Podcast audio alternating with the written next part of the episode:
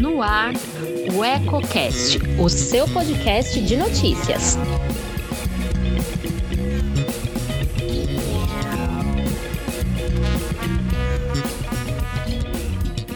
Olá, eu sou Elton Laude e começa agora mais um Politicando, que toda semana traz alguns pontos e contrapontos do meio político. Quer saber o que está dando que falar nos bastidores? Fique comigo. Antes de começar, clique aqui embaixo e inscreva-se. Isso ajuda muito a fortalecer nosso canal e nos motiva cada vez mais a produzir conteúdo relevante, sempre com seriedade e profissionalismo. Depois de quase dois meses de recesso legislativo, a Câmara Municipal de Lençóis Paulista retomou os trabalhos na noite da última segunda-feira. Além da apreciação de diversos projetos, requerimentos, indicações e moções que constavam na pauta, coube aos vereadores a eleição do novo vice-presidente da mesa diretora da Casa de Leis. Para quem não acompanhou, a última sessão de 2021, realizada no dia 13 de dezembro, foi marcada pelo pedido de renúncia do cargo por Nardelli da Silva, do União Brasil. Depois de ter ameaçado sair semanas antes, quando foi sarcasticamente criticado por alguns colegas pelo uso excessivo dos apartes durante os debates em plenário, o vereador de seis mandatos resolveu abandonar o posto de vez. Após presidir o Poder Legislativo entre 2019 e 2020, Nardelli tentou concorrer à reeleição para mais um biênio, mas acabou recuando por conta de questionamentos de outros vereadores acerca da legalidade de sua candidatura. Impedido de se manter no posto, o parlamentar acabou aceitando a cadeira de vice em chapa única encabeçada por Jucimário Cerqueira dos Santos, o Bibaia do Podemos. Com a decisão repentina de Nardelli, a vacância da vice-presidência ao final do ano, coube ao presidente Bibaia realizar uma nova eleição no primeiro encontro ordinário depois do período de recesso, como determina o regimento interno da Casa de Leis.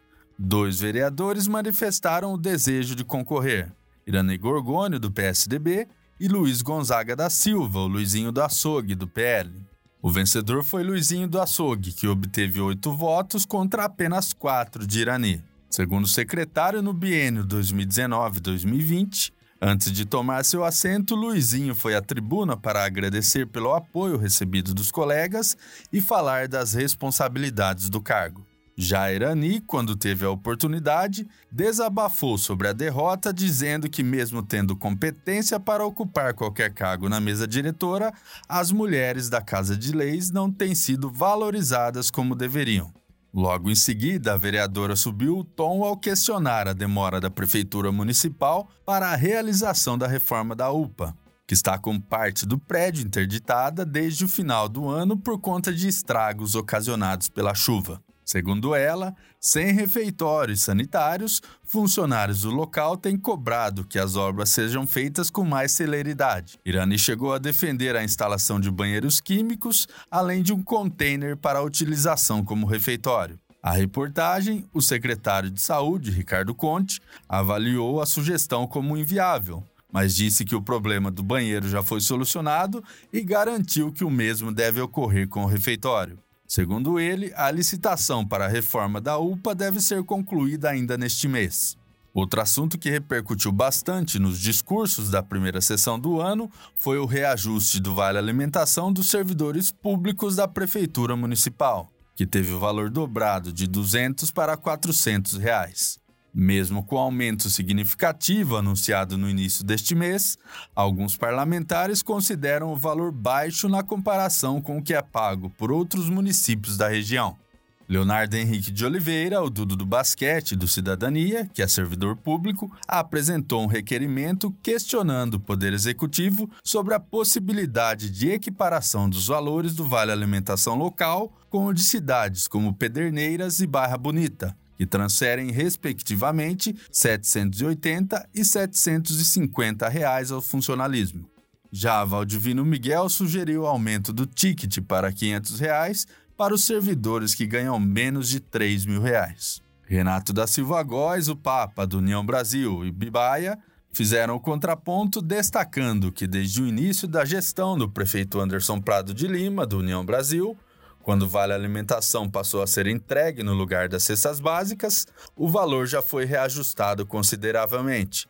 Segundo eles, a defasagem é resultado dos baixos valores pagos por meio das cestas básicas que não acompanharam a inflação. De fato, um breve comparativo entre Lençóis Paulista e Pederneiras, com dados disponíveis nos canais oficiais, corrobora com as declarações de Papo e Bibaia. Em 2016, quando o servidor lençoense recebia uma cesta básica com valor médio de 99 reais, os funcionários públicos da cidade vizinha já tinham creditados mensalmente 405 reais de vale alimentação, mais do que o quádruplo. De lá para cá, a Prefeitura de Lençóis Paulista implantou o ticket e reajustou o valor em 304%, enquanto que Pederneiras aumentou o benefício em 92,6%. Com isso, um servidor lençoense que precisava de quatro meses de cesta básica para juntar o equivalente a um mês de vale alimentação dos colegas, hoje leva dois meses.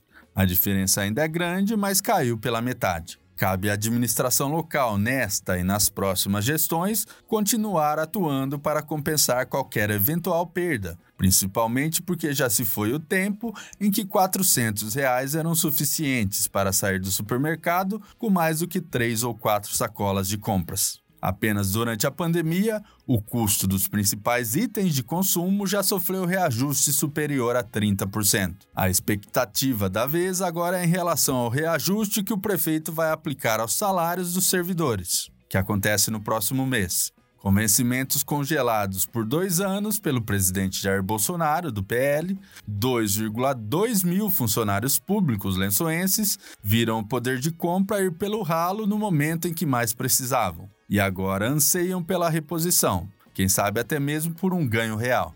Até o momento, Prado não revelou nada sobre o aumento, mas a tendência é que mantenha a mesma linha que vinha seguindo antes da pandemia, aplicando pelo menos a correção inflacionária. Resta saber se o cálculo vai considerar apenas os 12 últimos meses ou se haverá compensação desde março de 2020, o que significaria uma reposição de mais de 15%, sem contar a inflação deste mês. Por hoje eu fico por aqui. Continue ligado em nossas plataformas digitais e antes de sair, deixe seu like, comente o que achou e compartilhe com os amigos. Ainda não é inscrito em nosso canal? clique aqui embaixo e também não se esqueça de ativar as notificações para ser informado sobre novas publicações. Até a próxima, um abraço!